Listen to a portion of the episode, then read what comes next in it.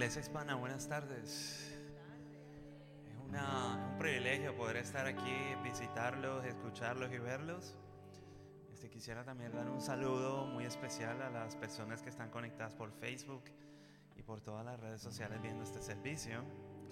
Este, pero sobre todo los que estamos aquí, ¿verdad? Que podemos compartir unos con otros en la calidez que, pues, que, el Señor, que el Señor nos da. Así que espero que tengan una buena tarde.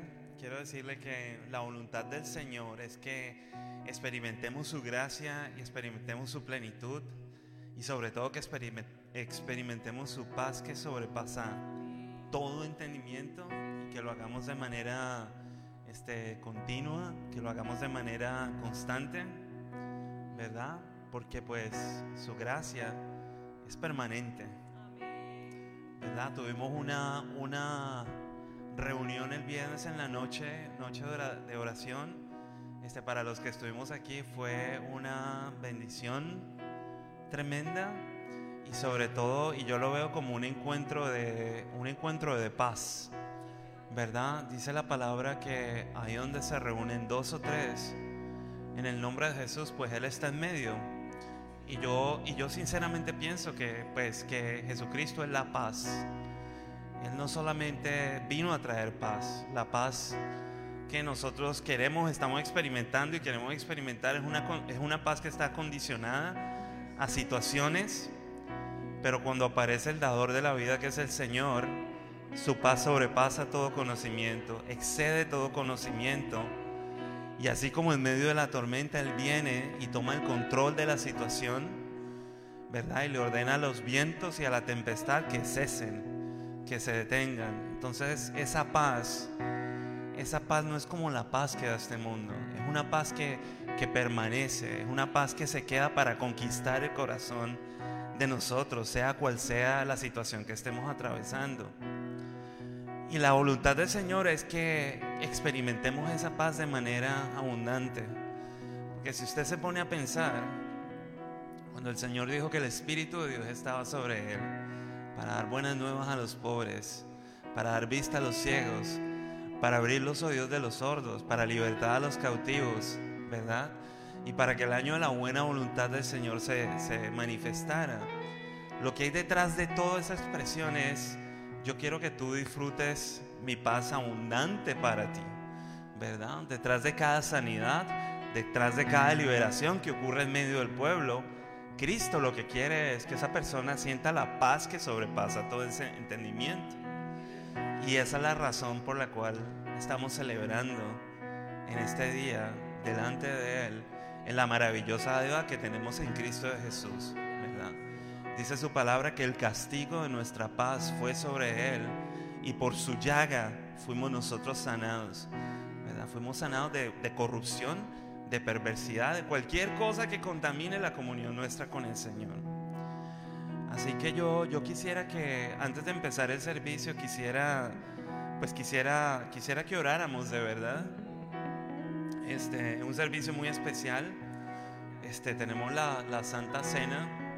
Es un momento para celebrar y recordar que el cuerpo de Cristo fue partido, que su sangre fue derramada y que Él prometió que nos volveríamos a ver una vez más, ¿verdad? Pero que nos dejaría su paz, no como la que da el mundo, sino su paz, ¿verdad? Y hay una mesa abierta que Él mismo con su cuerpo abrió para que nos sentemos en esa mesa y participemos de Él, y comamos de Él, y bebamos de Él. No solo un poquito, sino que nos llenemos del Señor en su plenitud. Así que yo le invito, por favor, a que se ponga en pie. Este, yo voy a tratar de dirigir una oración aquí, pero yo quiero que usted levante una intercesión, ¿verdad? Porque el mismo Señor dice, abre tu boca que yo la llenaré.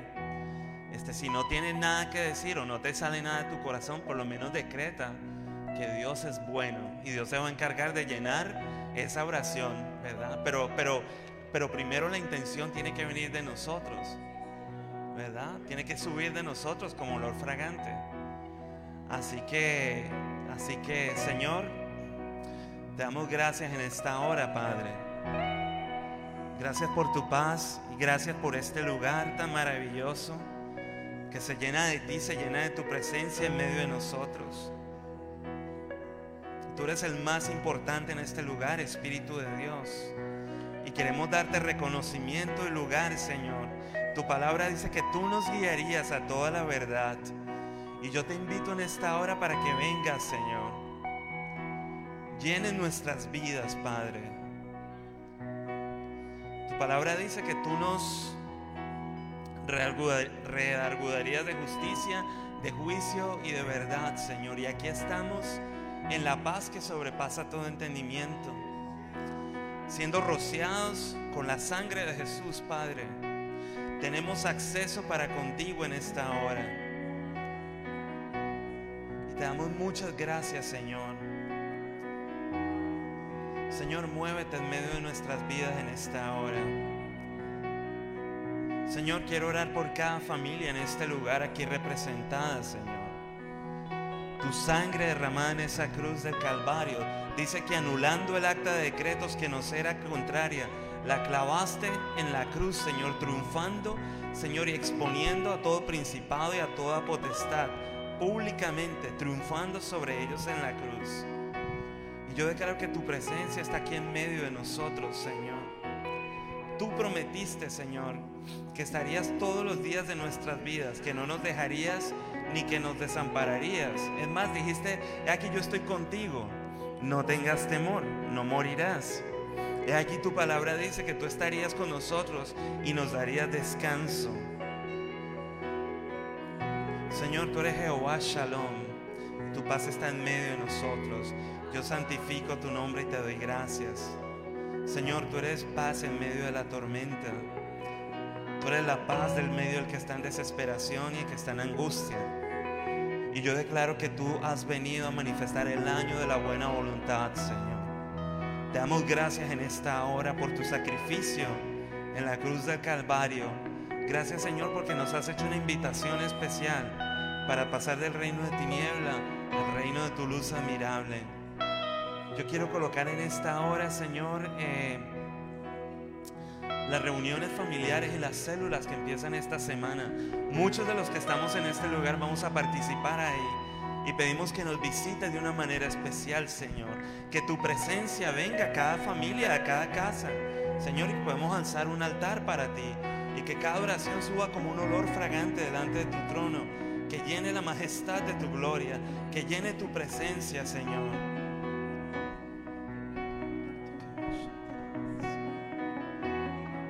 gracias solo a ti, Padre. Gracias, Señor, porque tú eres bueno, Padre. Gracias porque tú eres fiel.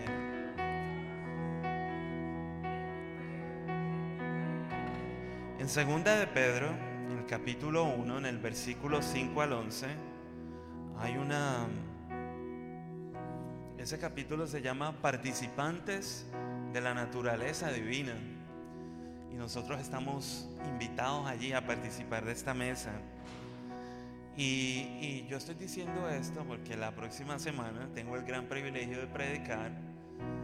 Y entonces hay, hay, una, hay algo que desde que el pastor predicó la semana pasada, este, hay algo que me ha tenido dando vueltas en la cabeza, ¿verdad? Él hablaba sobre el triángulo del poder, ¿verdad? ¿Cuándo se acuerdan de esa, de ese slide? Entonces hablaba de la oración, de la alabanza y de la, de la palabra.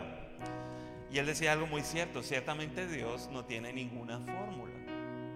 O sea, no hay ninguna fórmula que nos permita hacerle un approach y acercarnos a Dios. Pero, y él fue, hizo hincapié en esto, pero si hay un método, si hay un approach. Y entonces hay, tres, hay tres fundamentos sobre los cuales se sostiene ese triángulo.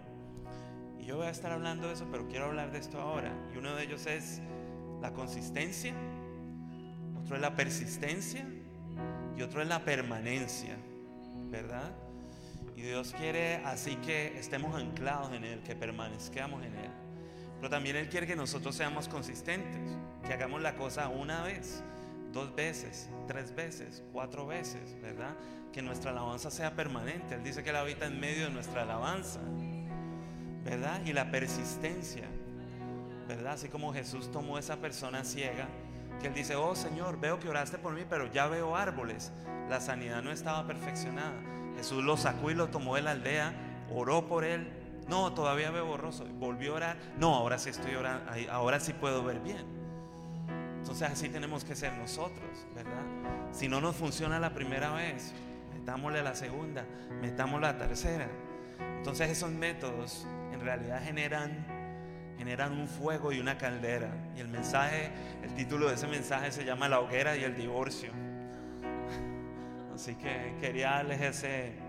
Y en segunda de Pedro dice algo muy, muy similar y dice, ustedes también pongan toda diligencia por esto mismo, añadiendo a vuestra fe virtud, a la virtud conocimiento, al conocimiento dominio propio al dominio propio paciencia, a la paciencia piedad, a la piedad afecto fraternal y al afecto fraternal amor.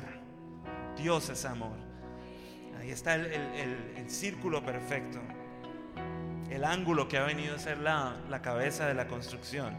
Porque si estas cosas abundan y están en ustedes, no estarán ociosos ni sin fruto en cuanto al conocimiento de nuestro Señor Jesucristo. Así que vamos con la, con la adoración y vamos con la alabanza. Este también se me pasó algo, quería presentar, Señor, este, a Valerie, la situación que está pasando eh, con su hijo en medio del hospital. Queremos declarar que tú estás con ella, que tú eres su paz, que tú eres su descanso. Señor, que tú eres quien fortalece sus rodillas cansadas y sus brazos débiles, Señor, para que te pueda ver para que pueda disfrutar de tu gloria, de tu sanidad y tu abundancia. Queremos colocar la, vida de Jeremy, su salud, declarar palabra. Para ti no hay nada imposible, Señor. Y nosotros creemos que tú actúas, que tú operas, Señor, cuando, cuando operamos nosotros en la fe. Nosotros queremos un milagro sobrenatural para esta familia. Declaramos que la sangre de Jesús garantiza la victoria. Quiero también colocar, Señor, Dora, que acaba de pasar por una cirugía. Señor, bendecir la vida, su vida, su recuperación, la vida de su esposo Rodolfo, de sus hijos, Padre. Bendice esta familia, Señor. Levántalos en su espíritu. Te lo pido en el nombre de Jesús, Señor. Dale una restauración integral a Dora, a Rodolfo, en tu caminar. Manifiéstate, Señor, en sus vidas, Padre. Queremos declarar que tu amor, Señor, está sobre la vida de Rodolfo y el nuestro como iglesia también. Y decirte, Rodolfo, que, eres muy especial para el Señor y para nosotros y te extrañamos y oramos por ti y declaramos que tus hijos son una bendición y son bendecidos en tu nombre, Padre, Señor, y que tú tienes una senda y un destino para esta familia. Yo te doy gracias, Señor en el nombre de Jesús. Amén. Aleluya. Un fuerte aplauso para el Señor. Su presencia se encuentra aquí en Vamos a comenzar formalmente este, este segmento. Vamos a comenzar con nuestras palmas. Si quieren levantar las manos, pero siéntase en libertad de mover su cuerpo entero para adorar al Rey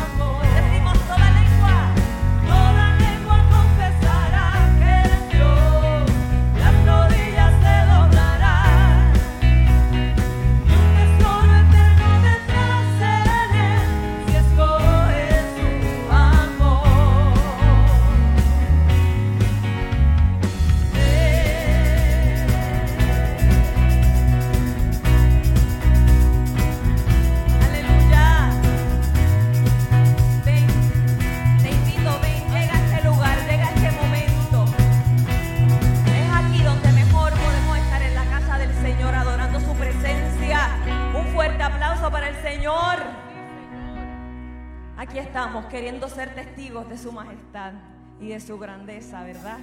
Así que vamos una vez más, un pueblo agradecido, unido, declarando que el Señor es Rey de Reyes y Señor de Señores. Vamos, te la sabes, como en amor.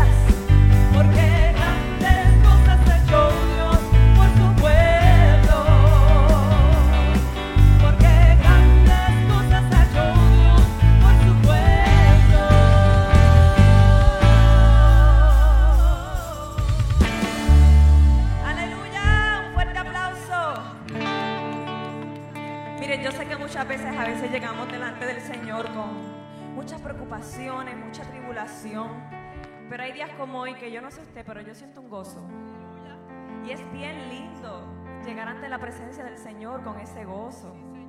Porque así uno tampoco solamente asocia estar a los pies de Cristo con estar en llanto o estar derrotado. No, hay victoria en el nombre del Señor. Y por eso es que su pueblo dice gracias, amén. Así que vamos a cantar. Vamos a cantar, vamos a continuar adorando. Esta sí la conocen. Vamos con las palmas.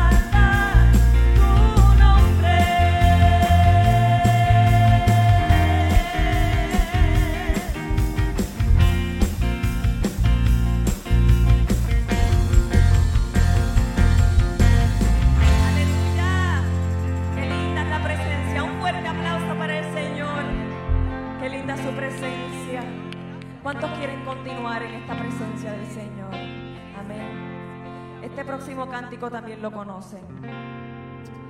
Eh, y la frase central es con mis manos levantadas hacia el cielo. Y eso es un gesto muy hermoso, porque levantamos nuestras manos para tantas cosas. Las levantamos para glorificar el santo nombre del Señor. Las levantamos para hacernos pequeñitos ante su presencia. Así que no importa la razón por la cual usted tenga que levantar las manos al Señor, hágalo. Aunque no tenga ganas, usted le dice a su cuerpo que ha llegado el momento de hacernos pequeños ante el Señor. Y vamos a adorar su presencia, amén. Porque yo no, yo no quisiera que ninguno de ustedes se perdiera de esa hermosa presencia. Pero para eso hay que hacernos pequeños, hay que hacernos humildes frente a Él. Así que vamos a adorar. Si quiere levantar sus manos, hágalo. Piense en esa hermosa presencia del Señor. Levante sus manos al cielo. Si tiene alguna petición, piénsela en ese momento. Si tiene alguna gratitud, piénsela en este momento. Si no tiene nada, déselo también al Señor, dele todo.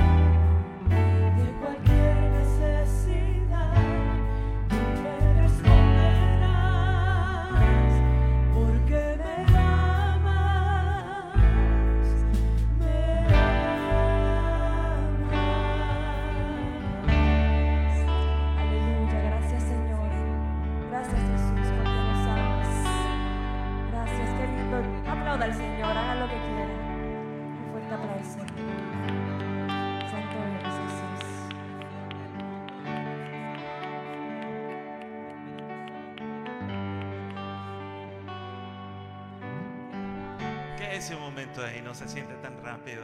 Este, esto no, se va a tardar mucho. Solamente le invito a que cierre sus ojos un momento y le diga, Señor, gracias, Padre. Gracias, Señor. Gracias por entregar tu Hijo en la cruz del Calvario. Porque tú mismo amaste de tal manera esta humanidad que entregaste a tu Hijo en la cruz, Señor. Para que todo aquel que en él crea no se pierda, sino que tenga vida eterna.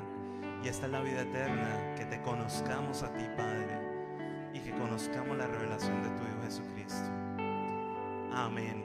Yo en el nombre de Jesús, Padre, declaro tu paz fluyendo sobre cada mente, sobre cada corazón, declarando que todo nuestro, todo nuestro ser completo, espíritu, alma y- alma, espíritu, alma y cuerpo es lleno de tu presencia, es lleno de tu paz, Señor, es lleno de tu plenitud, Padre.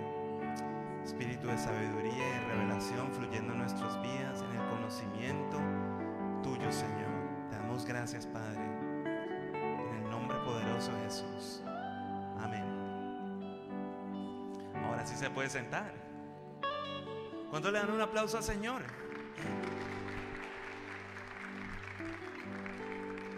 Es que, es que de verdad Dios es bueno, hermano. Dios nos saca de unas que, que, que de verdad, este, donde nadie puede meter la mano, Dios lo puede hacer.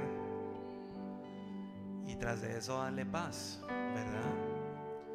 Este, yo meditaba en estos días que tenemos una gran, un gran tesoro en la oración, ¿verdad? Porque dice la palabra que si nosotros insistimos en nuestra súplica, cualquier cosa que le pidamos al Padre, Él la va a responder. Que se tome su tiempo, se lo puede tomar. Dios es Dios, es el Señor. Pero en lo que va pasando ese tiempo, garantizado, hermano, que la paz que sobrepasa todo entendimiento va a llenar su corazón, va a llenar su vida, lo va a saturar, va a estar con usted a donde quiera que vaya y Dios va a estar con, con- con- con su, su presencia, va a estar con usted. Así que, ¿cuántos se gozan y se alegran por esta, verdad? Dice la palabra que a veces es como un refrigerio, como una, una sensación, un oasis en medio del desierto cuando nos encontramos con Él. Y estos momentos de alabanza son muy importantes, no porque las canciones suenen bonitas, ¿verdad? Y no porque uno sienta una paz muy dulce. La importancia radica que Él mismo ha decretado, el mismo Dios ha dicho que Él habita en medio de las alabanzas de su pueblo, ¿verdad? Entonces cuando uno está en su momento de oración, cerrada la puerta, pues está muy bien, uno está orando, pero hay algo, hay una química especial cuando usted y yo nos ponemos de acuerdo, nos, nos reunimos en este lugar, invocamos el nombre que es sobre todo nombre, y entonces alabamos ese, ese nombre por sus hechos maravillosos. ¿Verdad? Y, y la alabanza es producto de gratitud. ¿verdad? En estos días hubo una situación bien complicada con mi hijo y, y gracias a Dios salimos de ella. Pero la noche antes, la noche antes de que a él hicieran un examen bien complicado, yo fui ahí delante del altar del Señor y me encerré y cerré la puerta y dije, Dios mío, recordé lo que dijo el pastor César, aquí no hay fórmula, ¿verdad? Pero tu palabra dice que si nos acercamos a ti con un corazón que esté contrito y que esté humillado, tú te vas a manifestar. Y entonces me puse ahí a arrodillarme y le dije, Señor, gracias. Gracias porque tú no fallas. Tú eres bueno. Cualquiera que sea el resultado, cualquier, cualquiera que sea la cosa que tú quieras hacer con nuestras vidas, con mi familia, está en tus manos, Señor. Fuimos comprados con tu sangre. Y de verdad, y bueno, y estuve ahí ore, ore por un buen rato y me acosté a dormir. Y al otro día cuando me desperté, este, teníamos que ir al hospital, yo tenía que ir a mi oficina y yo, y yo me desperté y sentí, y sentí esa paz que sobrepasa todo entendimiento. Y yo dije, "Uy, caramba, esto, es- esto es algo real. Esto es algo, esto es algo que, o que yo no lo puedo decir con palabras, porque uno tiene que experimentarlo para uno testificarlo, ¿verdad? Hablamos de las cosas que sabemos en realidad. Y definitivamente esa mañana, pasó toda la mañana, mi hijo entró a la resonancia magnética y yo dije, Señor, aquí estamos. Este, este es tu show, este es el hijo que tú nos has dado en promesa. Y bueno, pasó la hora, bajaron los médicos y resultó que definitivamente era una cosa mínima y todo ese susto pasó, pero lo importante es lo que dice la palabra, no, no tendremos temor de malas noticias, ¿verdad? Aunque aún en valle de sombra de muerte, no temeré mal alguno, ¿verdad? Y en ese momento experimentamos eso. Y yo le dije, y le digo ahora mismo, ¿verdad? Al Señor, gracias. Así que antes de compartir una palabra y avanzar en el servicio, ¿alguien puede ver algo nuevo y diferente aquí en este altar? Exacto. Pues nuestro gran amigo Freddy está dándole azote a, esa- a esas teclas en el piano. Y, queremos decirte que eres bienvenido. Estábamos esperando, no por un pianista, sino estamos esperando por ti. Porque tú eres especial. El Señor quiere verte tocando en ese piano y ministrándole con alegría de corazón. Y vas a ver cómo tu vida va a ser transformada. Este, así que de verdad, yo me gozo y me alegro. Y espero que tú y tu familia, Freddy, este, crezcan en la gracia del Señor. Gracias por estar aquí.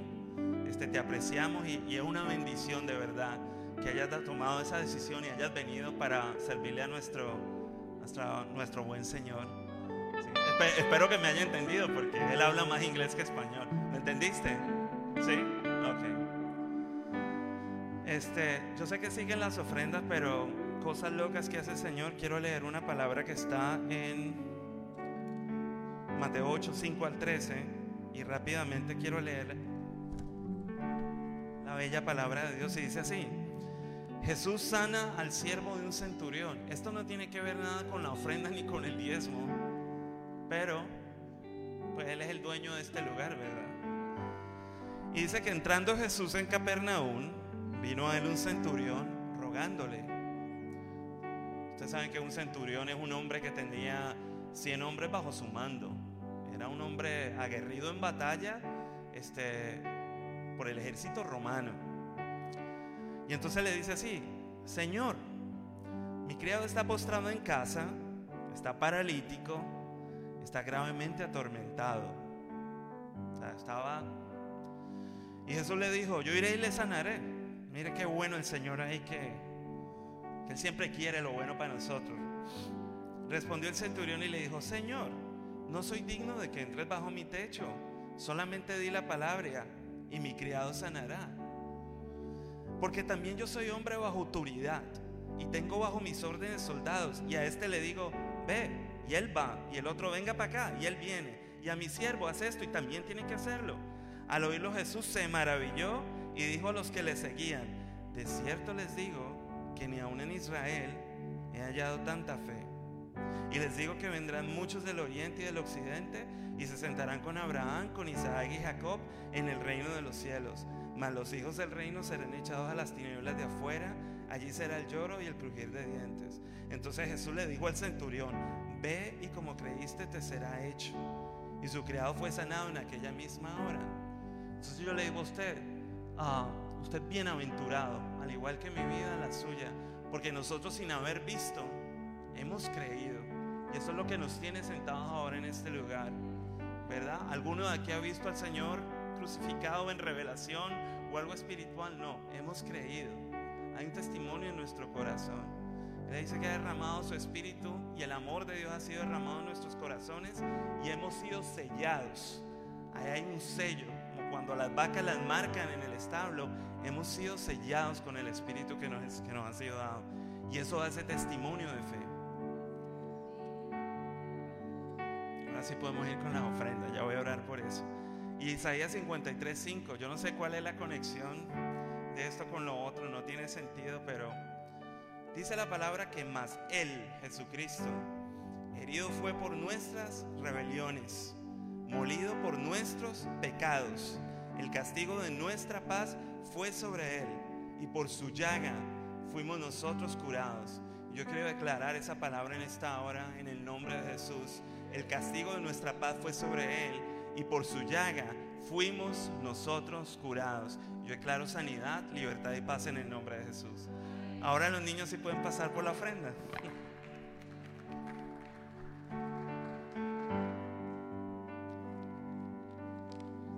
Ese es don Daniel y esa es mi hija Sofía.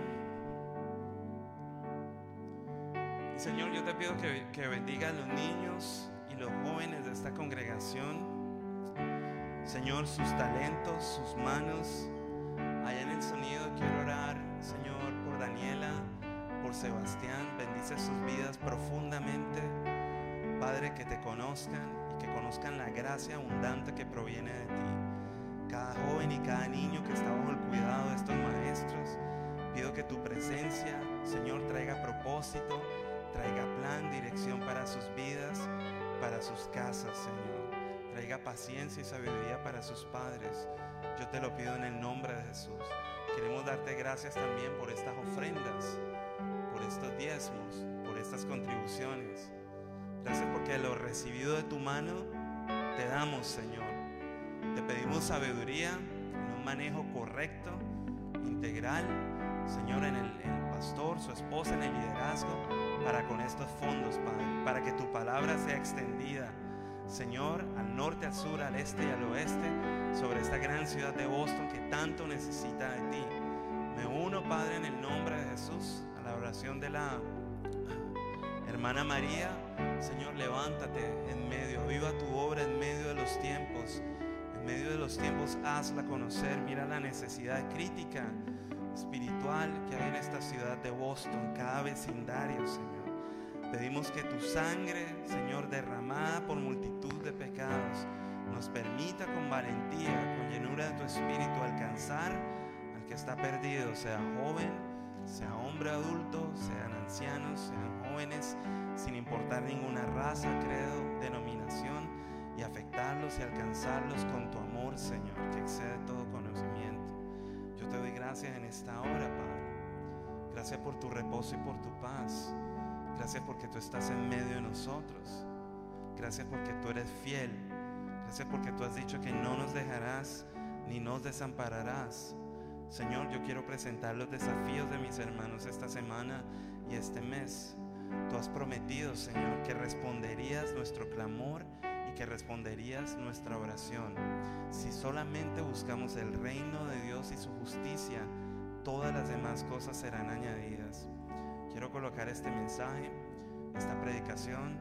Señor, bendecí la vida de nuestro pastor, de su esposa, de su familia. Pedimos, Señor, que tú le curas, Padre, en esta hora, como dice tu salmo, Señor, bajo la sombra y el abrigo de tus alas. Señor, que tu unción llene su vida, que le des una gracia especial para la predicación de tu evangelio, no solamente en esta congregación, sino donde se abran puertas en esta gran ciudad y en el gran estado de Massachusetts. Te lo pedimos en el nombre poderoso de Jesús. Amén. Gloria a Dios.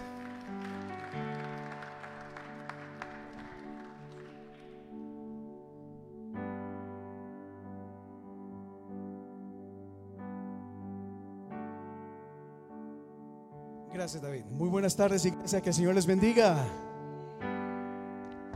Quisiera invitar a los niños que pasen a la parte de atrás con su clase. Mientras tanto, póngase de pie, por favor. Mira a la persona que está a su lado, al frente, atrás. Salúdele, dígale qué bueno que estás acá. Dese la vuelta, bendígala en el nombre de Jesús. Dígale qué bueno, qué gusto verte. Dígale qué bien que te ves. ¿Verdad? Qué bueno, muchísimas gracias por acompañarnos. Qué bueno es ver a tantas personas acá reunidas acá el día de hoy. Gracias por estar con nosotros, a las personas que nos acompañan a través de YouTube y en Facebook también. Gracias por estar con nosotros. Antes del mensaje siempre veo algunos nombres que aparecen por ahí. Saludos a, a la hermana Aurora, saludos a Valerie que está conectada también. Saludos a hermana Mercy y otras más personas que se conectan y que les envían saludos a ustedes también. Levante sus manos al cielo, dígale, Padre amado, te damos gracias por este tiempo tan maravilloso en el cual tú nos has permitido estar en este lugar. Así como hemos alabado tu nombre y glorificado y exaltado tu nombre. Ahora disponemos nuestra mente y nuestro corazón para escuchar de ti tu palabra, lo que tienes preparada para cada uno de nosotros. Háblanos, Espíritu Santo, háblanos, háblanos y ministra nuestra vida. Y aquí estamos dispuestos a escuchar tu voz. En el nombre de tu Hijo amado Jesús, como iglesia decimos, amén y amén. Pueden tomar su asiento, iglesia. Saben, algo que a mí me apasiona es, es la palabra de Dios, compartir la palabra. Es algo que me, me emociona. La Biblia a mí me gusta leerla. En la Biblia encontramos historias de todo tipo. Hay historias increíbles y maravillosas. Hay pasajes que nos motivan, que nos inspiran. Y en momentos de, ayu- eh, de necesidad llegan como en el momento indicado y, y nos alimentan. Usted recordará tal vez aquel pasaje que dice, el Salmo 23, que dice, Jehová es mi pastor Tremenda palabra esa, ¿verdad? O el Salmo 91, el verso 2 dice así, diré yo a Jehová, esperanza mía y castillo mío, mi Dios, en quien confiaré. Estos son los pasajes, como decía David ahora, que nos sostienen. En momentos difíciles el recordar de que Él es nuestro castillo y que en Él podemos confiar, realmente nos da esperanza. En la Biblia encontramos historias donde vemos el poder de Dios manifestarse. Vemos como de la nada el Señor envía eh, aves para alimentar a miles y miles de personas. O con una vara Moisés la levanta hacia el cielo con la mirada en el Señor y los mares se parten.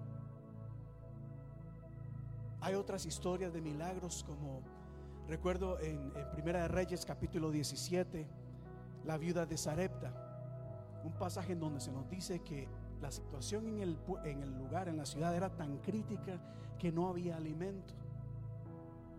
Y esta mujer no tenía absolutamente ya nada, solamente lo suficiente para cocinar una comida más y como ella dijo, echarse a morir.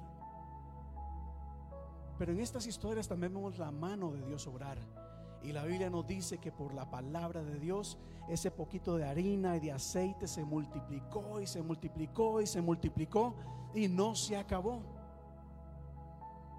Este es el tipo de historias que contiene la Biblia. Pero también hay que reconocer que aunque la Biblia es hermosa y es maravillosa, también hay historias, hay libros que son un poquito difíciles de entender. ¿Ha usted leído la Biblia, abierto algún pasaje dice, ¿y esto qué significa? Levante su mano si usted le ha pasado eso. Hay pasajes que son bien ex- extraños. Si los vemos netamente desde un punto de vista humano, no tiene sentido. Hablando de la viuda de Sarepta o este milagro de la harina y el aceite. La historia nos dice que el profeta le dice a esta mujer, tráeme agua y tráeme pan. Y la mujer le dice, no tengo nada, lo único que me queda es un poquito de aceite y harina. Y él inmediatamente se vuelve y le dice, ok, qué bueno, pero aún así, tráeme algo de comer a mí primero. Y si alguien lee esta historia por primera vez, se sorprende, especialmente el día de hoy, y dice, qué injusto. ¿Cómo este hombre le va a demandar a una mujer que no tiene ya nada? Le va a pedir que le traiga a él primero. ¿Qué tipo, qué clase de hombre es este? ¿Qué es esta historia de la cual la Biblia nos habla? Por supuesto, usted y yo sabemos cómo termina la historia. La obediencia y la fe de esta mujer hizo que en, e- que en la casa de ella no faltara el alimento. Pero humanamente no tiene mucho sentido. Si mencionamos otros pasajes como Mateo capítulo 7, hay una historia, unas palabras de Jesús que son bien, bien fuertes. Jesús dice en su momento, no todo el que me dice Señor, Señor, entrará en el reino de los cielos. Y esa palabra no es, es fuerte, ¿verdad? Especialmente hoy en día, en contraste a lo que muchas veces predicamos acá en la iglesia. El Señor no hace acepción de personas. El Señor te ama.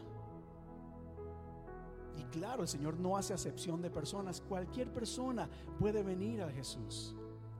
Pero la Biblia nos cuenta que llegará el momento en donde estaremos delante del Señor y el Señor va a decir, estos sí y estos no. Aunque queremos poner un evangelio inclusivo, abierto a todo mundo, la verdad, aunque suena un poco fuerte, el evangelio es exclusivo solo para aquellas personas que han creído y aceptado por fe el sacrificio de Cristo Jesús. Y hay más historias. Si usted toma su Biblia y va al libro de Ezequiel en este momento, en el libro, en el Antiguo Testamento, en el capítulo 1, y usted empieza a leer, usted dice, What is this? Se nos hablan de unos seres angelicales, celestiales, espirituales, con cuatro caras y al lado y en cada lado de la cara tienen otras caras de animales y tienen alas y, y- y se mueven en medio de una esfera o círculos que no chocan entre ellos. Y uno lee eso y dice, What is this? ¿Qué es esto? Pero la razón por las que le cuento esto es porque en la Biblia vemos un libro maravilloso que tiene suspenso, tiene intriga, tiene acción, tiene palabra profética, tiene revelación que nos da saber el futuro. Pero sobre todo es un libro que nos cuenta o comunica el evangelio completo de Jesucristo o el mensaje de Dios al ser humano. Y Dios se presenta a través de la Biblia tal y como es. Él dice, yo soy tu pastor y nada te va a faltar, pero también no te oculta, no te miente, no te engaña. Y te dice, llegará el momento en que todos pasaremos por un juicio. Y qué bueno saber de que Dios no oculta nada, se demuestra a nosotros tal y como es. Hoy estamos en tiempos en donde hay organizaciones que hacen campañas de mercadeo y te presentan lo mejor de su producto. Y te dicen, este, este producto te va a servir, te va a funcionar. Es lo mejor, lo necesitas. Pero en el momento en que más lo necesitamos, eh, bueno, aquí hay un fine print que quizás no leíste. Hacía unos años, nosotros como iglesia tenemos un seguro, un seguro que nos cubre de diferentes cosas. Y se metieron a robar a la iglesia se robaron varios equipos. Pero como nosotros nos prometieron, nos dijeron, si tienes un seguro, en caso de que algo te pase, el seguro te va a cubrir todo. Pues dijimos, no hay problema, aunque se robaron mi guitarrita, la que un, misionero me dio cuando yo era joven. Eso fue lo que abrió el camino para yo estar en el ministerio. To- Todavía me duele. Pero bueno, se robaron el equipo, acudimos a la aseguradora y nos dijeron, "Am, pues claro, le podemos cubrir esto, pero si le cubrimos esto, ustedes de ahora en adelante van a tener que pagar más y más y más. A estas alturas hubiéramos todavía siguiendo pagando muchísimo más de lo que perdimos. Y aquellas promesas que nos hicieron realmente nunca se llegaron a cumplir. Y usted lo sabrá. Hablemos en nuestros países, tal vez a nivel político. ¿Cuántas veces nos prometen muchas cosas? Y, nos, y se presentan con el lado más bonito y hermoso. Y todo lo feo lo dejan a un lado. Pero el momento de la verdad, no es mi culpa, fue el gobierno anterior, son los diputados, es el Congreso, es la economía, en fin. Pero en la palabra de Dios, Dios se presenta tal y como es. No es por nada que por eso la Biblia es el libro, mire, que más se ha destruido a través de la historia, pero que también se ha distribuido más. La Biblia es el libro más amado, pero también más odiado en la humanidad. Es más, se dice que por, por la palabra, por la Biblia, muchos han encontrado la vida, pero otros la han perdido. Literalmente han perdido su vida porque tienen una Biblia en su mano y han encontrado la muerte. Y la Biblia es, es extraordinaria. Y la razón por las que le, le digo esto acá en esta, en esta tarde es porque ciertamente, como le digo, la Biblia nos da un mensaje extraordinario que siempre nos habla acerca de, de Dios tal y como es, pero sobre todo la redención de Dios hacia su pueblo. Y la Biblia no es un libro cualquiera. La Biblia no es un libro de historias o de información. De hecho, el, libro de Hebreos capítulo 4 dice que la Biblia es viva y eficaz. Diga conmigo, viva y eficaz. Todo lo que nosotros leemos en la Biblia, aunque en el momento no lo entendamos, esa palabra empieza a obrar en lo profundo de nuestro ser. Y como predicaba la semana pasada, a través de la revelación por la fe podemos descubrir algunas cosas que a simple vista no podemos leer. Y por eso el día de hoy quisiera hablarles de un libro. Un libro que es no de los más populares. Es más, tome la Biblia que está al frente, a que está a su lado, a la que tiene ahí. Tome cualquiera de las dos Biblias y vaya conmigo al libro de Levítico, que es el tercer libro de la Biblia. Libro de Levítico. Y solamente pase sus páginas así rápidamente. Y usted podrá ver a simple vista cómo el libro contiene una serie de, de instrucciones, reglas, cosas que a simple vista como que no son muy claras.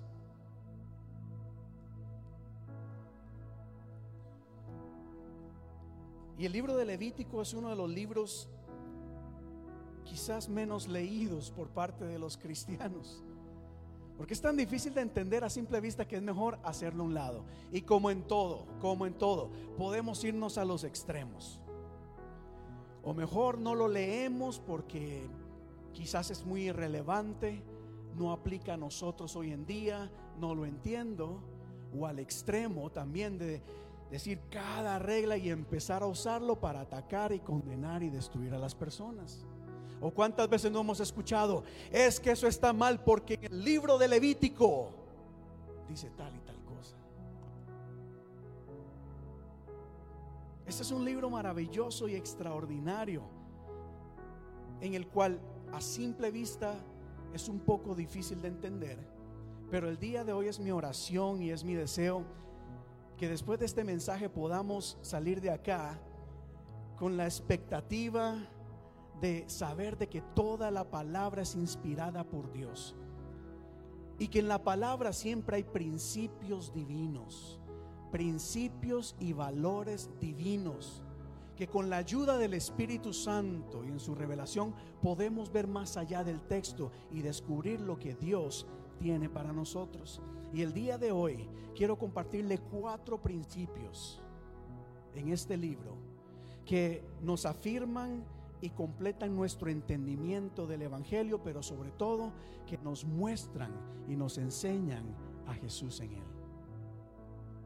Así que Levítico, si nunca lo ha leído usted, hoy le vamos a dar un- una, una clase, pero súper rápida. Pero más que eso, realmente quiero, quiero hablarles a ustedes de algunos principios importantes que aplican hoy en día. Lo digo porque mucha gente dice, Levítico ya no aplica, eso es del Antiguo Testamento, ya no se debe usar. Pero creo yo que hay algunos principios divinos que debemos realmente discernir y dejar que el Señor nos vaya guiando. Número uno, cuando usted en su casa lea el libro de Levítico, usted va a encontrar uno de los principios divinos. Y va a encontrar cómo el Levítico nos habla y nos enseña acerca del perdón y la misericordia de Dios. Diga conmigo, perdón y misericordia. El libro de Romanos capítulo 3, verso 23 nos dice, por cuanto todos pecaron, están destituidos de la gloria de Dios.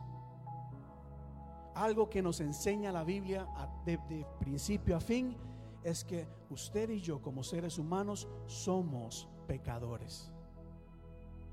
Todos. No es que pecamos de vez de vez en cuando, es que somos pecadores. Pero el libro de Levítico nos enseña y nos habla acerca de la redención de Dios. Nos recuerda que estamos a la merced del pecado. El libro de Levítico nos habla de los pecados, algunos que cometemos adrede o, o sabemos que estamos haciendo, pero también nos habla de aquellos pecados que nosotros no sabemos que estamos cometiendo. Es decir, el libro de Levítico nos dice, tengan cuidado, porque hay personas que están pecando y no saben que están en pecado. Óigalo muy bien. Porque si usted le pregunta a mucha gente allá afuera, la mayoría de gente dice, pero es que yo no mato, yo no robo, yo ayudo al prójimo, yo, yo estoy bien con Dios. Pero la realidad es que como seres humanos enfrentamos el pecado.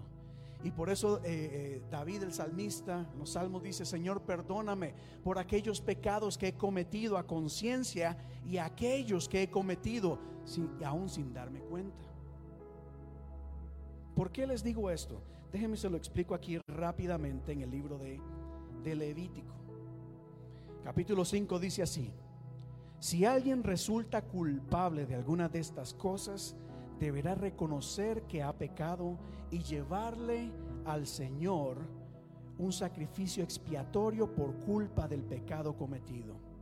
Una hembra del rebaño que podrá ser una oveja o una cabra y así el sacerdote hará expiación.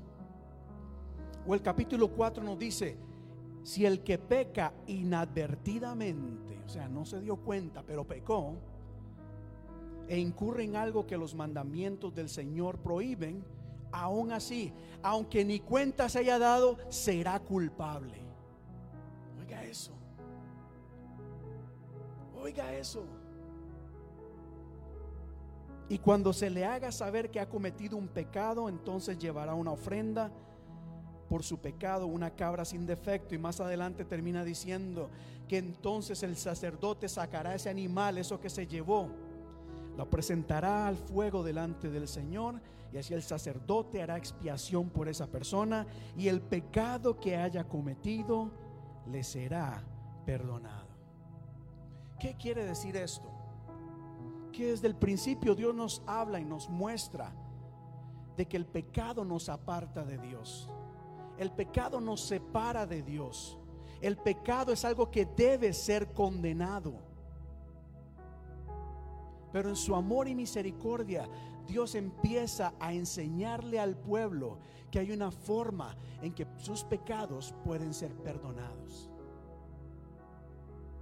Y les empieza a enseñar y decir por el momento, para ser perdonados, el pecado es con la, como dice, el pago del pecado es muerte.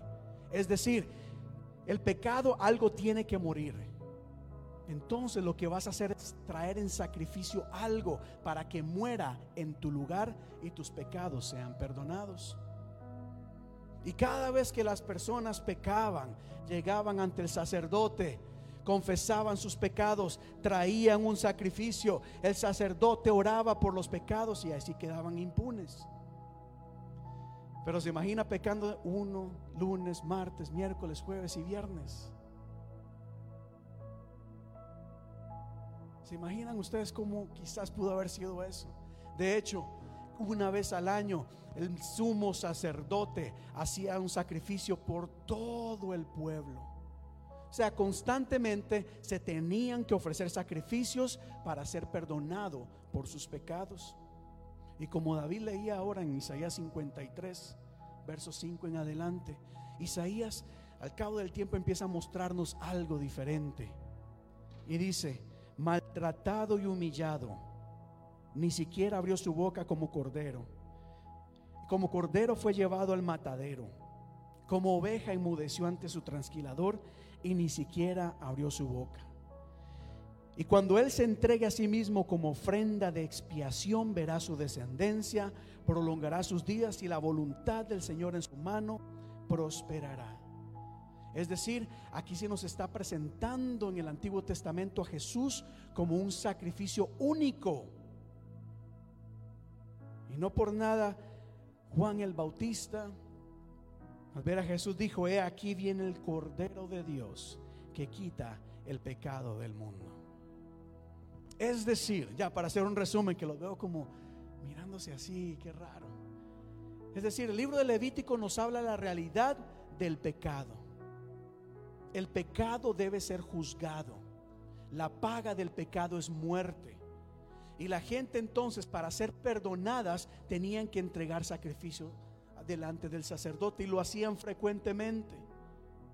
Sin embargo, cuando Jesús vino, Él entregó su vida como único sacrificio para que usted y yo podamos experimentar el perdón y la misericordia de Dios.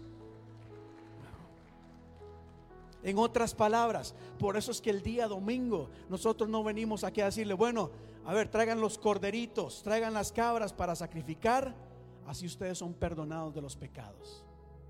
No. Ya por Cristo tenemos ese perdón. Pero Levítico no oculta y Dios le empieza a enseñar al pueblo que el pecado es algo que nos aparta de Dios. Y usualmente cuando una persona se aleja de Dios es porque hay pecado en su vida. Cuando hay pecado en nuestra vida, nuestra oración disminuye. El estudio de la palabra disminuye. El congregarnos disminuye. La adoración, la comunión con los santos disminuye. ¿Por qué? Porque el pecado nos va alejando de Dios. Y Dios dice, el pecado es algo muy serio que no podemos ignorar. Pero avanzo acá. Porque el libro de Levítico, conforme usted lo va leyendo, se va a dar cuenta de que el Señor hace un énfasis o nos muestra uno de sus principios divinos, que es la adoración. Diga conmigo adoración.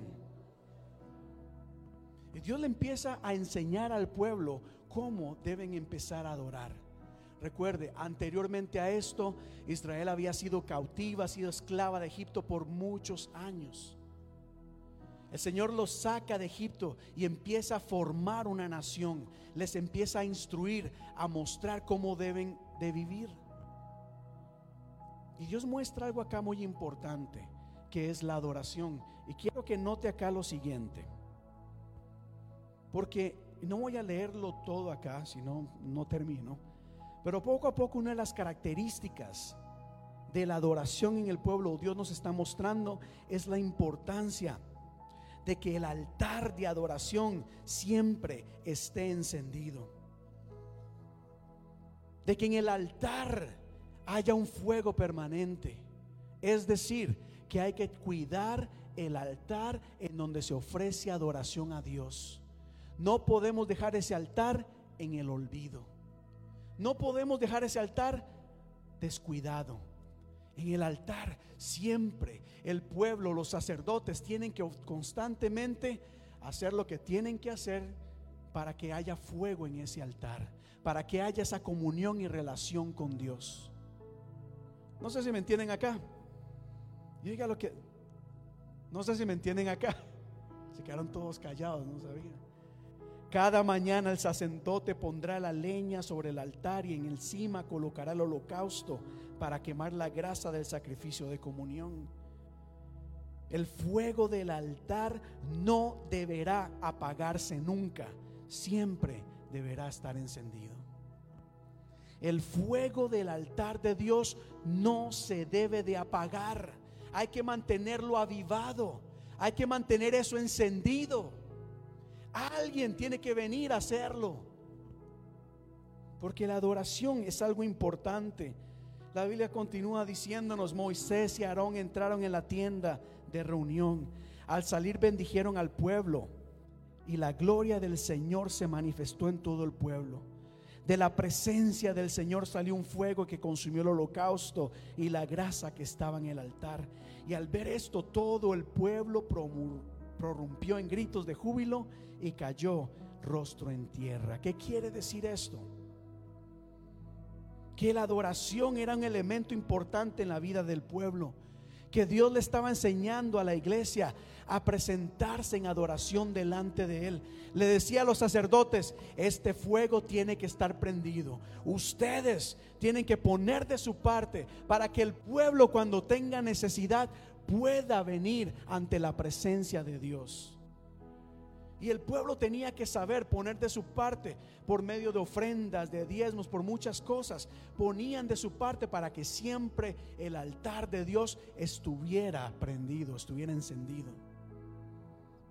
Porque la adoración era un, era un aspecto, un aspecto importante en la vida del pueblo de Dios. No solo eso, sino que cuando usted lee Levítico se va a dar cuenta que Dios tomaba la adoración muy en serio.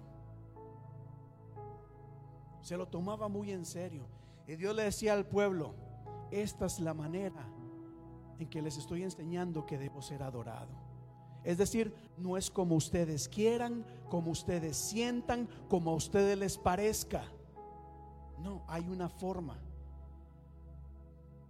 Se convocaba al pueblo, habían las fiestas de las primicias, de las semanas, de los tabernáculos, de los panes sin levadura. Habían fiestas, se convocaba al pueblo y se decían, este es el momento para adorar a Dios. Y ahí no había excusa. Ahí no había, "Ah, está oscuro, es invierno, está muy caliente, tengo cosas para hacer, tengo algo más importante para hacer. No. Dios le estaba enseñando a su pueblo que la adoración era algo sagrado. Diga conmigo, sagrado. La adoración no era cualquier cosa. La adoración no era venir a cantar por cantar.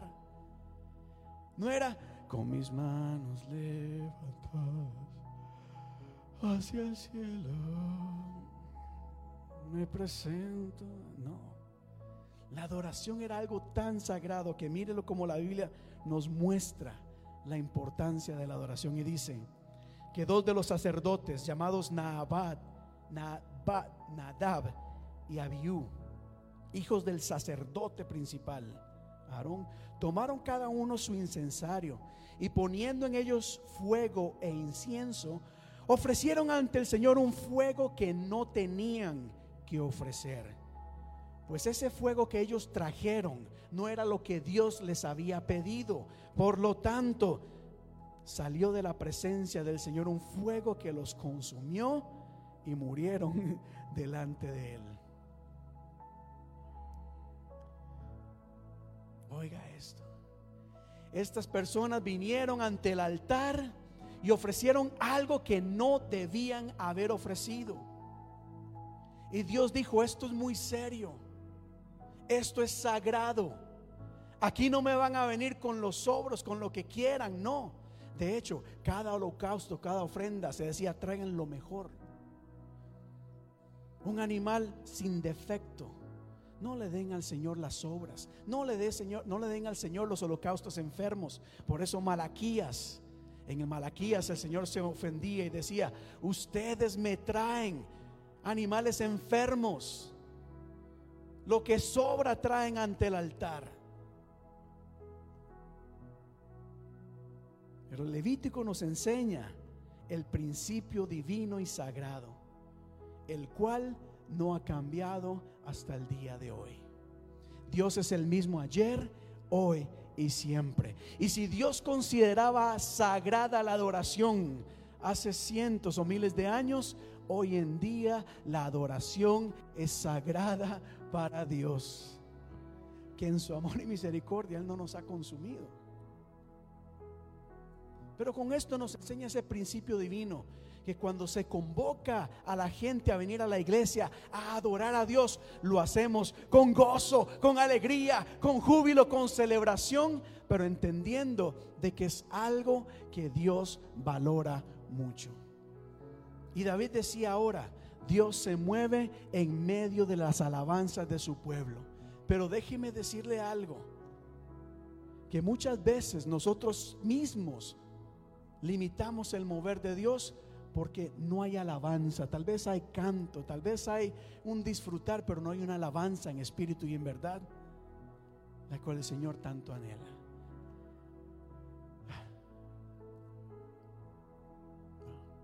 Espero que me estén entendiendo. Pero avanzo acá. Me quedan dos principios más. Número uno, dije el número uno. ¿Cuál fue el principio número uno? Perdón y misericordia. Número dos, adoración. Número tres, cuando usted lee el libro de Levítico, usted se va a encontrar con algo que es un principio divino. Nos habla de la santidad de Dios. Y nos habla acerca del llamado de Dios a nosotros como pueblos a ser santos. Diga conmigo, Dios es santo. Es decir, Dios es algo sagrado. Por eso Dios en algún momento dijo, no tomes el nombre de Dios en vano. Yo soy el único Dios. Sin embargo, si miramos a nuestro alrededor, ¿creen ustedes que el nombre de Dios es sagrado? ¿Creen ustedes que vivimos como que si Dios es algo sagrado? Pareciera que Dios ha dejado de ser sagrado. Hemos pasado de lo sagrado a lo ordinario.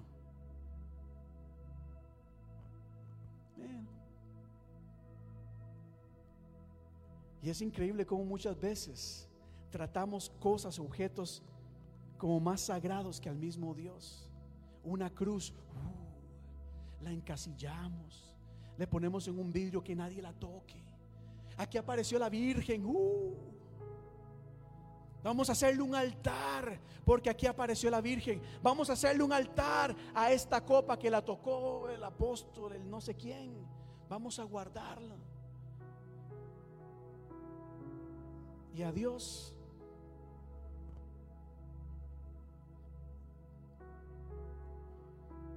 Y a Dios. Vamos a venir al altar delante de la presencia de Dios. Pero la Biblia nos enseña en el libro de Levítico, ya voy avanzando acá, que los veo muy serios. Como el Señor les muestra y le dice al pueblo, sed santos, porque yo soy santo. Yo sé y me he estado preparando para dar un mensaje sobre la santidad de Dios. Lo digo honestamente, porque aún humanamente cuesta entender la santidad. Porque la santidad de Dios es pureza, es perfección, es algo que está lejos y fuera de nuestro alcance. Y yo mismo he caído en eso, en no entender tal vez realmente, ver la dimensión de lo que Dios es. Moisés le dijo, yo quiero verte y Dios le dijo, no, si me ves te mueres. Te voy, escóndete aquí, yo voy a hacer que pase. Y eso será suficiente, porque Dios, estamos hablando de Dios. Y Dios nos enseña que Él es santo. Y continúa la palabra en Levítico diciendo a través de, bueno, lo voy a dejar así. Nos va enseñando ciertamente la importancia del pueblo de Dios de entender que Dios es santo, pero ellos también actuar en santidad. Por eso usted va a leer puro, impuro, y cómo hay que confesar los pecados delante de Dios y apartarse de aquellas cosas que contaminan al hombre. Porque Dios es santo. Dígale a la persona que está a su lado, Dios es santo. E inclusive, e inclusive, ya para ir cerrando hablando sobre la santidad de Dios, Dios no oculta nada. Dios no promete nada que no vaya a cumplir. Dios se demuestra tal y como es. Y es bien clarito. Y así como dijo el Señor, yo soy tu pastor y nada te va a faltar, también nos dice, si ustedes no obedecen ni ponen por obra todos los mandamientos, sino que desprecian mis estatutos y aborrecen mis preceptos y dejan de poner por obra todos mis mandamientos, violando así mi pacto, entonces no hay ningún problema. No se preocupen, yo soy Dios de amor. Tranquilos. No. No, Dios dice, te amo de tal manera que he dado a mi hijo para que muera por ti, pero debes entender de que ese sacrificio tiene mucho valor que no hay que tomar a la ligera. Que el pecado y la desobediencia tiene consecuencias. Y Dios dice, yo mismo los castigaré con un temor repentino, con enfermedades y con fiebre les haré perder la vista y acabarán su, su vida. En vano van a sembrar porque, no, porque se la comerán sus enemigos y les negaré el favor, etcétera, etcétera, etcétera. Dios está mostrándose a su pueblo. Está diciendo aquí la cosa es en serio. Yo no los saqué de Egipto. Ustedes estaban oprimidos, esclavos por un ejército enemigo, una nación enemiga. Esto va en serio. Yo los he llamado, los he escogido y tengo promesas para ustedes. Pero ciertamente esto no es un juego. Y Dios les advierte, les dice, tengan en cuenta que hay que obedecer. Pero asimismo, lo último ya para cerrar, porque hablamos del perdón y la misericordia, hablamos de la adoración, hablamos de la santidad de Dios, hablamos del, obedecer a Dios, pero ciertamente cuando usted lee el libro de Levítico se dará cuenta que Dios una vez más confirma sus promesas para su pueblo. Y esto es un principio divino. Eso no se quedó guardada en esa Biblia echando polvo. Mire, gente que ni puede abrir las páginas, están pegadas, que nunca la han abierto Levítico. No han llegado a esta parte porque ahí está. Pero son cosas maravillosas porque oiga lo que dice y con esto concluyo. Levítico 26 dice, si ustedes se conducen según mis estatutos y obedecen fielmente mis mandamientos, yo les enviaré lluvia a su tiempo. Y la tierra y los árboles del campo darán su fruto.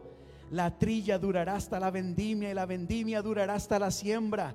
Comerán hasta saciarse y estarán seguros.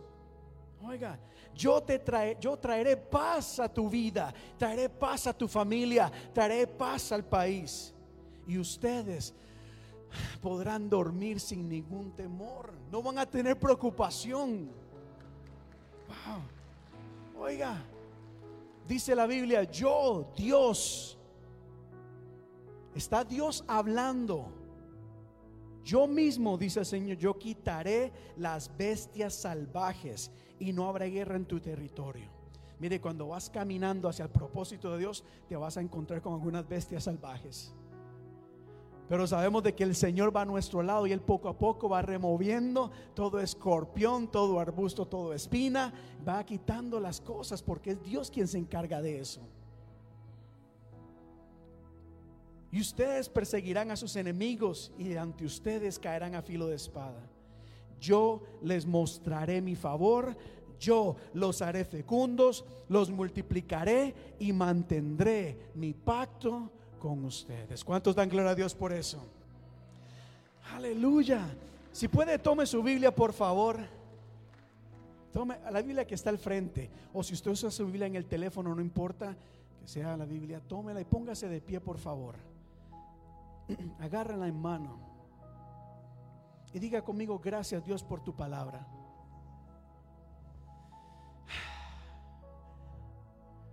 Mire, Dios nos habla de principio a fin.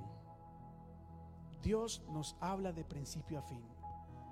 Si abres la Biblia desde Génesis, nos dice que Dios creó todas las cosas. Nos dice que había un caos, que había desorden, pero que por medio de la palabra de Dios todo empezó a caer en su lugar y todo llegó a tener un orden. Si lees el Apocalipsis, el Apocalipsis concluye hablándonos de cielo nuevo, tierra nueva, de estar en la presencia del Señor en todo momento. Dios nos habla de principio a fin. Hay momentos en que nos inspira, nos motiva, nos, no- nos da ánimo para seguir adelante. Hay momentos en que nos dice, empieza a jalarnos las orejitas. Pero todo esto Dios lo hace porque Dios nos muestra quién Él es y que nos ama. Y tanto nos ama que dice, aquí está mi palabra, lo que, la que te va a guiar, va a conducir tus pasos, te va a llevar a experimentar una vida mejor. Dios nos habla. En la Biblia hay historias maravillosas que te vas a quedar con la boca abierta. Habrán otras que no te van a dejar dormir. Y no porque sean de susto, de miedo, sino porque Dios te va a hablar, te va a hablar y vas a meditar en esa palabra y vas a decir, aquí hay algo, aquí hay algo que Dios me está mostrando, aquí hay algo que Dios me está llevando, a lo que Dios me está llevando. Vas a perder el sueño porque Dios te va a empezar a mostrar cosas nuevas y maravillosas. Aleluya. ne- Bueno, esto sí esperaba que se animaran. Vas a empezar a meditar y vas a ver una dimensión diferente como lo hablaba la semana pasada. Vendrá la revelación de Dios y vas a ver más allá. Aunque te sientas como la viuda, diciendo, no tengo nada, solo me queda este puñado de harina y aceite y me voy a echar a morir.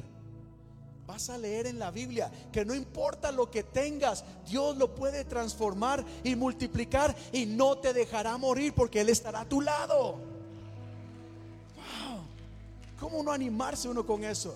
Cuando ahí mismo en Ezequiel dice, no importa, tú caminas, que yo te guardaré, aunque camines entre espinos, entre escorpiones, no te preocupes, que yo estaré a tu lado. Wow, wow, es maravilloso escuchar y- y ver lo que Dios tiene para cada uno de nosotros. Y es que Dios te ama y Dios te quiere hablar constantemente. Dios habla a través de la oración, Dios habla a través de sus siervos, pero Dios habla mucho más a través de su palabra. Amén. Y les invito, ¿cuántos se van a animar un día estos a leer Levítico? Háganlo, háganlo. Aunque ustedes no entiendan en un momento, léanlo. Que esto no es de entender con la mente, sino de recibirlo en el corazón. Y Dios te va a hablar. Dios te va a mostrar cosas. Creo que es Isaías 45. Una Biblia acá. Una Biblia. ¿Alguien me pasa una Biblia? ¿Cómo? No importa, no gracias. O como dice Jeremías 33:3, lo dijimos la semana pasada: clama a mí, yo te responderé. Aleluya, es que ciertamente entre Dios hay cosas maravillosas y extraordinarias. Dios es grande. Cierra tus ojos por un momento. Dios es maravilloso. Dios es grande. Aleluya, aleluya. Bendito eres tú.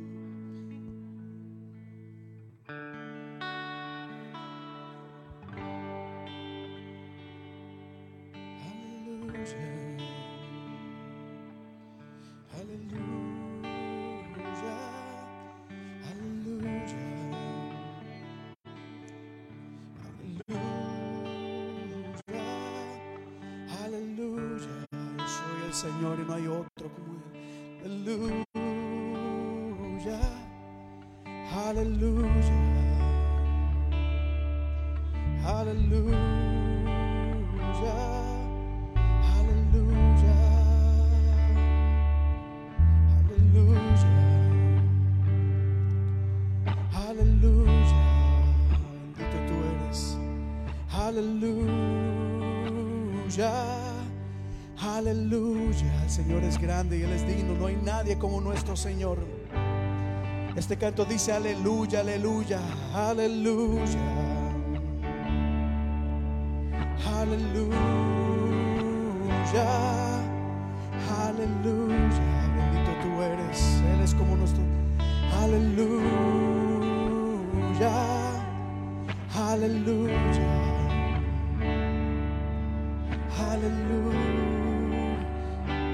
Abrirá paso para que las puertas, Él abrirá puertas, Él marchará delante de ti. Él allanará las montañas y hará pedazos las puertas de bronce.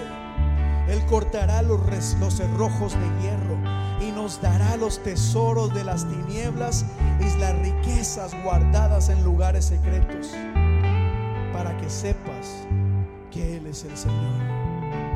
Repito una vez más. Dice la Biblia, yo marcharé al frente de ti y allanaré las montañas.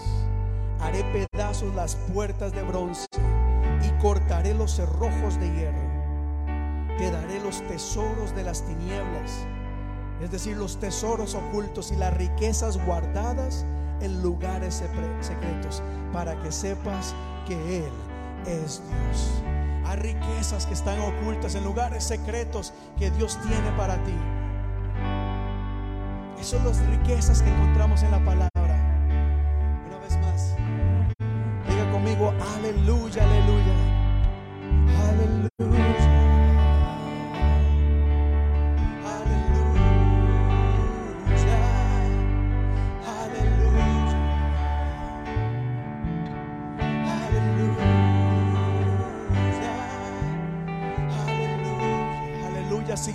Alabado sea el Señor. Aleluya. Continúa alabando al Señor en este momento. Continúa declarando. Elevemos una voz de adoración delante de su presencia. Y digamos una vez más. Aleluya. Aleluya. Aleluya. Aleluya. Aleluya. Una vez más, una vez más. Aleluya. Aleluya. Aleluya. Eres santo, di así. Eres santo,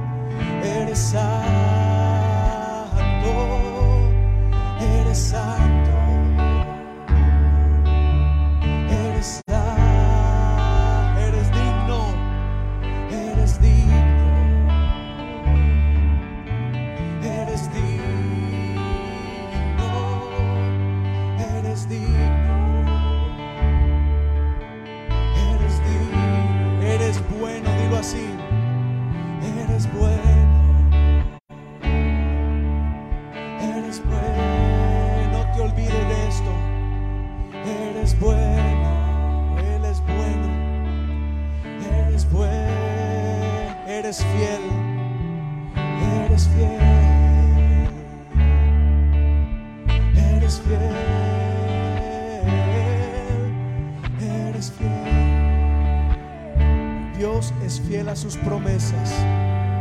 Él es fiel. Él lo que dice, Él lo cumple. Él ha dicho que en Él encontramos perdón y misericordia. Si le has fallado al Señor, si has pecado, este es el momento. Quiero invitarte que conforme alabamos a Dios, también presentes delante de Dios tu vida. Y dile, Padre, perdóname por mis pecados.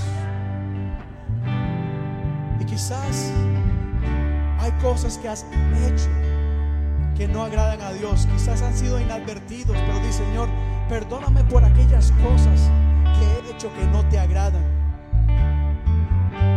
Tal vez hemos menospreciado la santidad de Dios. Tal vez hemos despreciado o descuidado el altar de Dios.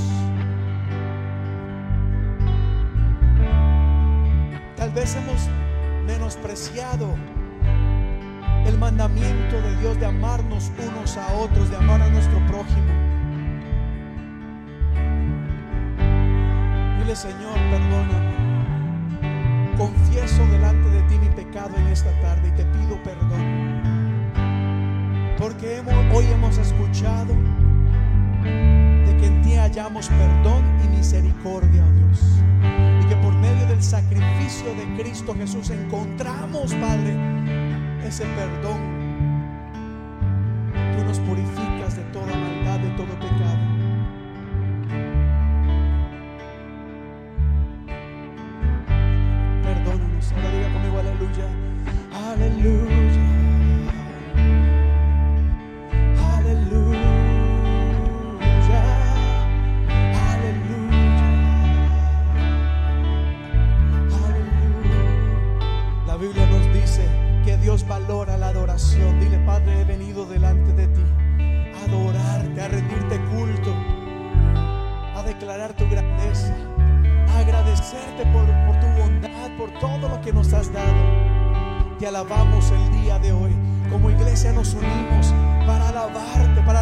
reconocerte, para declararle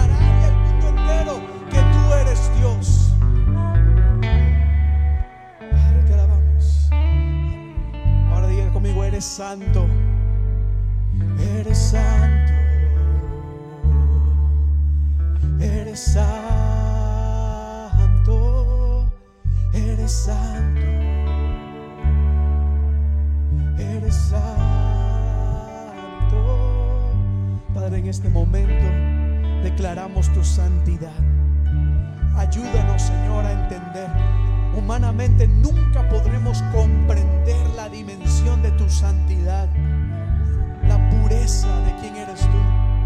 Pero te pedimos, Padre amado, que nos enseñes y nos hagas entender que tú eres santo. Y que nosotros somos llamados a vivir y caminar en santidad. Ayúdanos, Padre amado, a no apartarnos, a no alejarnos, sino a seguir fieles a ti por el camino correcto, porque tú eres santo, eres santo, eres sa- eres bueno, eres bueno, eres bueno, una vez más, eres bueno, eres bueno.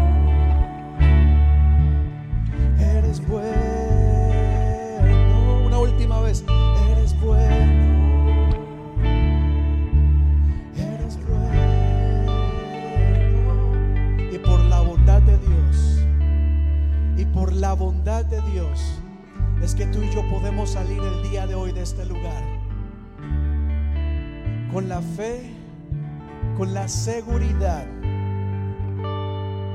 de que según la promesa de Dios, Él enviará lluvia a su debido tiempo.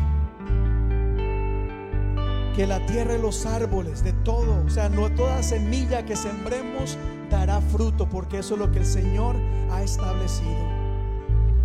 Según la bondad de Dios, la bendición de Dios, la promesa, el principio divino, la palabra dice que comerás hasta saciarte. No es que vas a comer lo suficiente, no, hasta saciarte. Vas a tener de más porque eso es lo que Dios ha establecido en tu palabra. Y según la bondad y la bendición de Dios dice, yo traeré paz a tu vida, a tu familia, a tu país y te daré descanso. Porque esa es la promesa de Dios. Y según la bendición, la bondad de Dios, concluyemos diciendo que el Señor mostrará su favor sobre nuestras vidas y Dios te multiplicará y mantendrá su pacto contigo desde hoy y para siempre, porque Dios no rompe su pacto. Si Él lo promete, Él lo cumple. Ahora digamos una vez más, eres bueno todos juntos aquí. Eres bueno.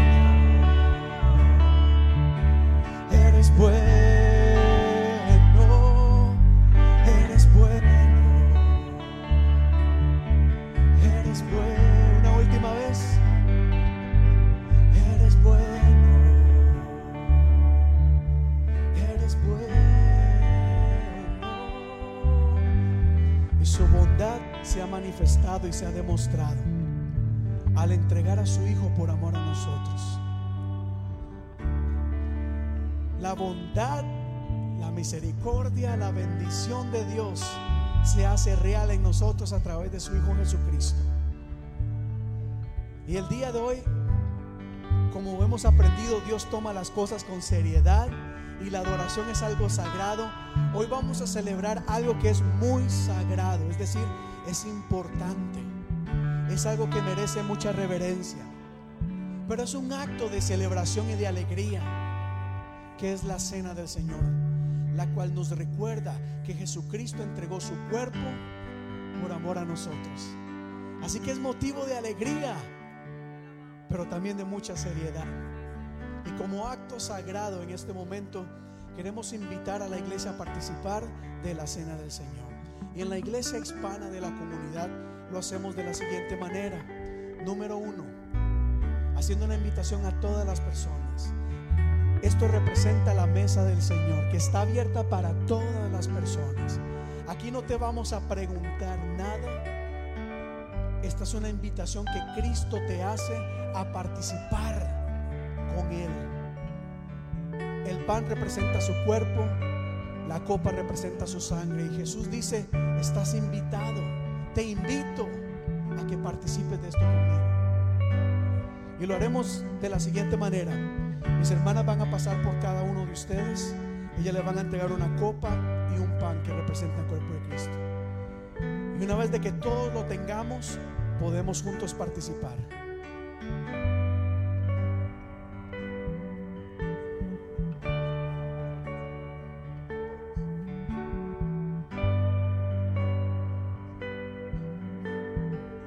Pueden tomar una copa, puedes tomar un pan. Si no has sido bautizado, puedes participar de una uva, también como símbolo de lo que Cristo ha hecho con nosotros. Los niños también son invitados a participar de estos elementos, recordando lo que Cristo hizo por nosotros y dando gloria a su nombre. Aleluya. Aleluya.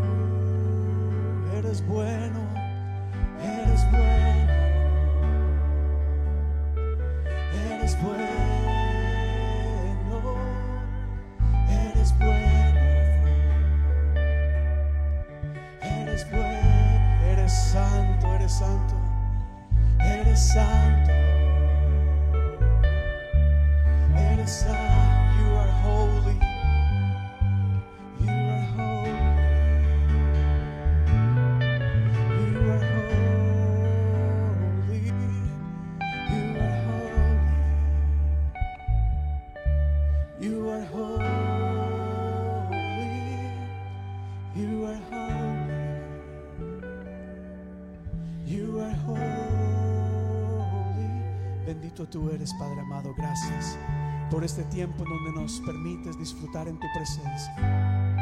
Gracias, oh Dios, te damos porque tú estás en este lugar. Porque tú has prometido que cuando nos reunimos en tu nombre, aquí tú estás. Y aquí hay un pueblo, Dios, que se ha reunido en tu nombre, que ha creído en ti, que ha puesto su fe en ti, oh Padre. Porque tu presencia se manifiesta en este lugar. Y conforme nos disponemos a participar de estos elementos que representan ese sacrificio, pero que representan también tu victoria sobre la cruz del Calvario, sobre la muerte, y que nos da acceso a la vida eterna. Padre, nos alegramos delante de ti. Te damos gracias, Padre, por el regalo de la vida eterna, Dios mío. Gracias, Señor, gracias.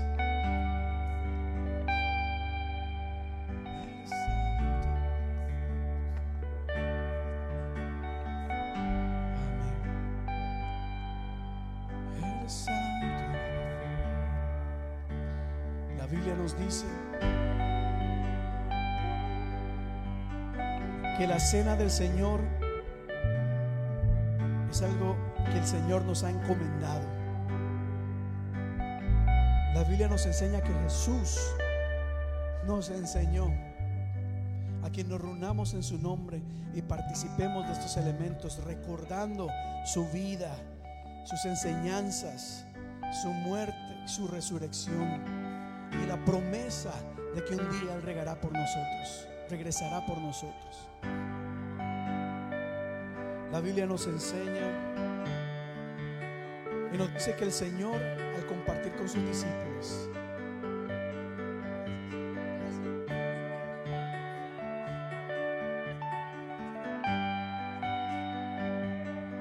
la Biblia nos dice que la noche antes de ser entregado el Señor, al compartir con sus discípulos, partió el pan y dio gracias a Dios. Le dijo a sus discípulos, este pan representa mi cuerpo, cuerpo que será entregado por cada uno de ustedes. Este pan representa el cuerpo de Cristo. Y como dijimos anteriormente, eso es algo sagrado. Lo que Jesús hizo por nosotros es algo sagrado de mucha importancia. Pero qué bueno es poder participar de estos elementos a través del mundo entero. Porque hoy en el mundo entero se está celebrando esta cena, recordando lo que Jesús hizo por nosotros. Levante su pan hacia el cielo, cierre sus ojos, por favor. Cerrando nuestros ojos, decimos: Señor, te damos gracias. Consagramos estos elementos que representan tu cuerpo y nos disponemos a participar de él. Participemos del pan.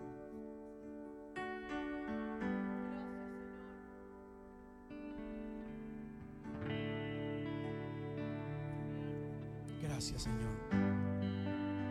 Asimismo, al estar con sus discípulos, después de haber cenado, dice la Biblia que el Señor tomó en sus manos la copa, el vino que representa, le dijo a sus discípulos, esta copa representa un nuevo pacto, representa mi sangre, la cual será derramada para perdón de pecados. Y esta copa representa lo que Cristo hizo por nosotros. Levante su copa diga, Señor, te damos gracias por esa sangre preciosa que derramaste por mí. Gracias, Señor, porque aún sin merecerlo, tú la derramaste para perdón de multitud de pecados. Te damos gracias, Señor, por entregar tu vida por cada uno de nosotros. Aleluya, participemos de la copa.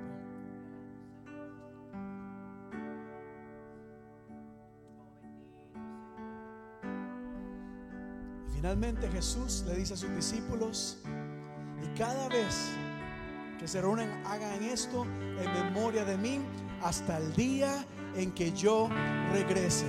Porque si hay algo que el Señor también ha prometido, es que Él regresará. Y Cristo viene pronto. Aleluya. Diga conmigo, Cristo viene. Diga conmigo, Cristo viene. Cristo viene, aleluya. Y eso es motivo de gozo y de alegría que estaremos ante la presencia del Señor por toda una eternidad. ¿Cuántos dan gloria a Dios?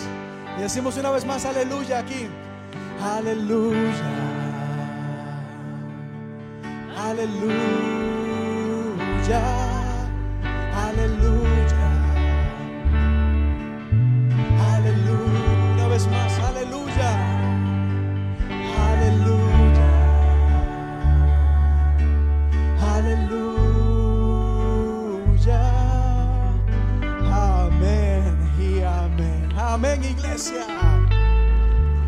Antes de concluir, os quiero darle las gracias por habernos acompañado. Muchísimas gracias por estar acá. Veo mucha gente acá el día de hoy. Gracias a ustedes que nos acompañaron por estar con nosotros. Les recuerdo que este próximo martes a las 6 de la mañana tenemos el tiempo de oración por Zoom. El miércoles damos inicio a las células en los hogares para la gloria de Dios. Es decir, nos vamos a reunir en hogares para compartir la palabra. Vamos a estar hablando acerca de Dios este miércoles y todos los miércoles de aquí adelante. Así que vamos a ir poco a poco animándoles a que se involucren, a que sean parte de esto. Y Dios mediante nos vemos el jueves en crecer. A la, miren qué bueno es esto. Martes tenemos reunión donde no se reúnen pocas personas. Cada vez ese grupo va en aumento. María. Es una gran bendición. El viernes que hubo una noche de oración, también hubo un buen grupo de personas acá. Así que la iglesia se está reuniendo martes, miércoles, jueves, algunos viernes, sábados y los domingos. Así que iglesia, que la paz de Dios sea con todos y cada uno de ustedes.